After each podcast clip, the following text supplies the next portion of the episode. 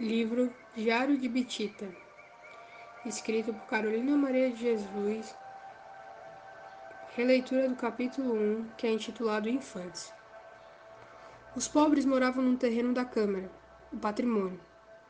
Não tinha água. Mesmo furando o poço, eles tinham que andar para carregar a água.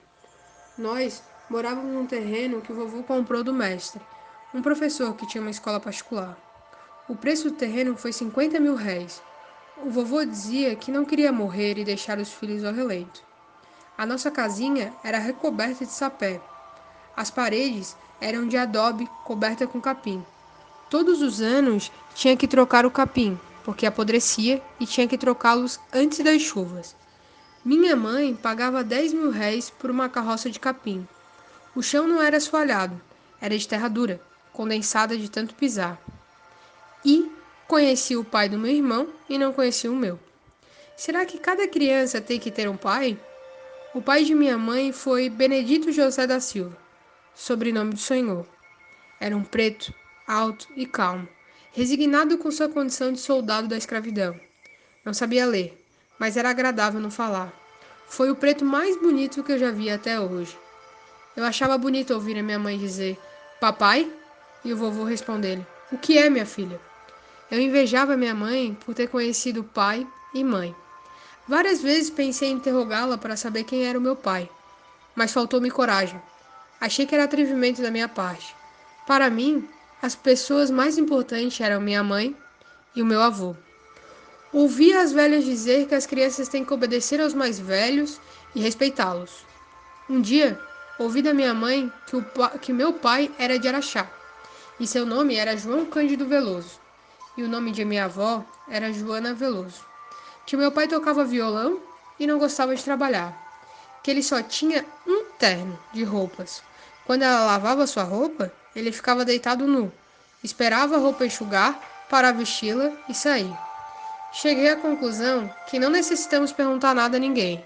Com o decorrer do tempo, vamos tomando conhecimento de tudo. Quando minha mãe falava, eu me aproximava para ouvi-la. Um dia, a minha mãe repreendeu-me e disse: Eu não gosto de você. Respondi: Se estou no mundo, é por intermédio da senhora. Se não tivesse dado confiança a meu pai, eu não estaria aqui. Minha mãe sorriu e disse: Que menina inteligente! E está com quatro anos. Minha tia Claudimira comentou: Ela é mal educada. Minha mãe defendia-me, dizendo que eu tinha dito a verdade. Ela precisa apanhar. Você não sabe criar seus filhos. Elas iniciaram uma discussão. Pensei, a minha mãe é que foi ofendida e não ficou ressentida? Percebi que a minha mãe era mais inteligente. Bate, Cota, bate nessa negrinha. Ela está com quatro anos, mas o cipó se torce enquanto é novo. O que tem que ser, já nasce, respondia minha mãe. Fiquei preocupada pensando, o que será quatro anos? Será doença? Será doce? Saí correndo quando ouvi a voz do meu irmão convidando-me para irmos catar gabirobas que me preocupava era o dia de sábado. Que agitação! Homens e mulheres preocupados para irem ao baile. Será que o baile é indispensava na vida dos homens? Pedi a minha mãe para levar-me ao baile. Queria ver o que era baile, que deixava os negros ansiosos. Falavam do baile mais de cem vezes ao dia. Baile.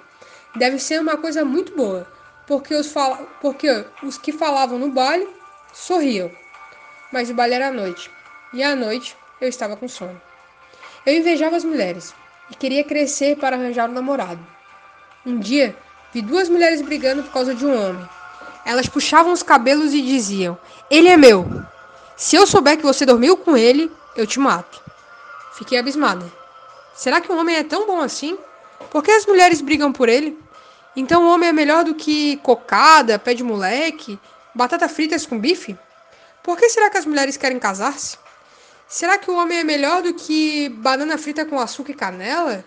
Será que o homem é mais gostoso que arroz, feijão e frango? Será que quando eu ficar grande, conseguirei um homem para mim? Quero um homem bem bonito. As minhas ideias variavam de minuto a minuto, igual as nuvens nos espaços que formam um belíssimo cenário, porque se o céu fosse sempre azul, não seria grandioso.